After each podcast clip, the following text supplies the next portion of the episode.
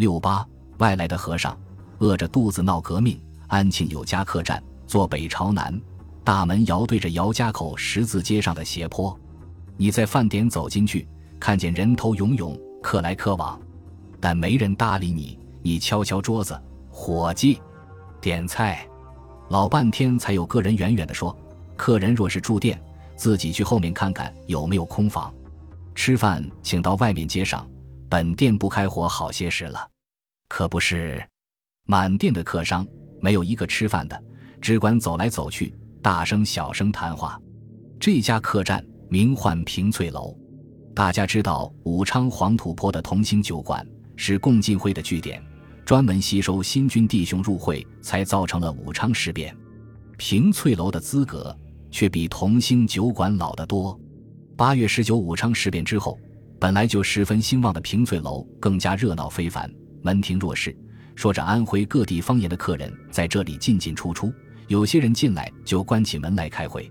别家客栈的老板、掌柜通常是坐在柜台里，一边算账，一边瞄着店面，伙计有没有偷懒。客人有没有伺候不周？平翠楼的老板毕少斋日里也坐在柜台里，但无所事事，除去与相熟人客打打招呼，简直就是个甩手掌柜。只有看到有些人进来，他才不免用寿限话低声抱怨几声：“你们怎么还不动手？再不动，我这家店要关张了。”不明就里的人未免奇怪：这么好的生意头，哪能关张？不过听话的人当然知道底细。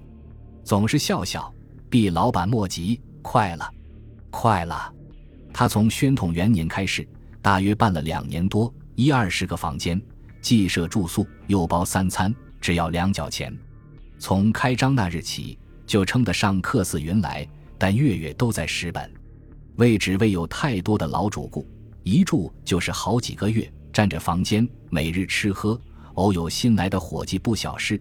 提起要账的话头，他们总是点点头挂账。伙计回头看柜台里的东家，东家也在点头。那还有什么话说？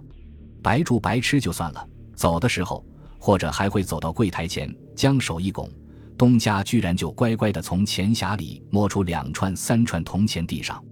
这样豪躁的开店法，便有金山银山也禁不住消耗力。到的宣统三年的夏末秋初。店里连伙食都开不出来了。奇怪的是，平翠楼并未关张，每日大门敞开，也照样客似云来。毕老板照旧坐在柜台里，无事可管，无账可记。老主顾们依然每日回来住店，每日出去办事，有时关起门来嘀嘀咕咕。只是少了吃饭这一项药物，殿堂里不免烟冷燥凉，但人气依然很旺。老板饿着肚子开店。主顾们饿着肚子住店，伙计也几乎不用，大家自己拾掇铺盖，倒也爽利。好容易等着了九月九日，平翠楼早早便砰砰地上了门板。殿堂里坐满了人，有新军六十一标、六十二标马、炮、工程各营、陆军小学、陆军测绘学堂各处的代表。主持的是个合肥人，叫吴春阳，身边站着个江苏口音的黑脸小个子。许多人认得他是在安庆办读书会的韩衍。清末安庆造反经验为诸省之冠。一九零七年徐锡麟起事，一九零八年熊承基举义，那炮声、枪声、厮杀声还回响在一般市民的耳边。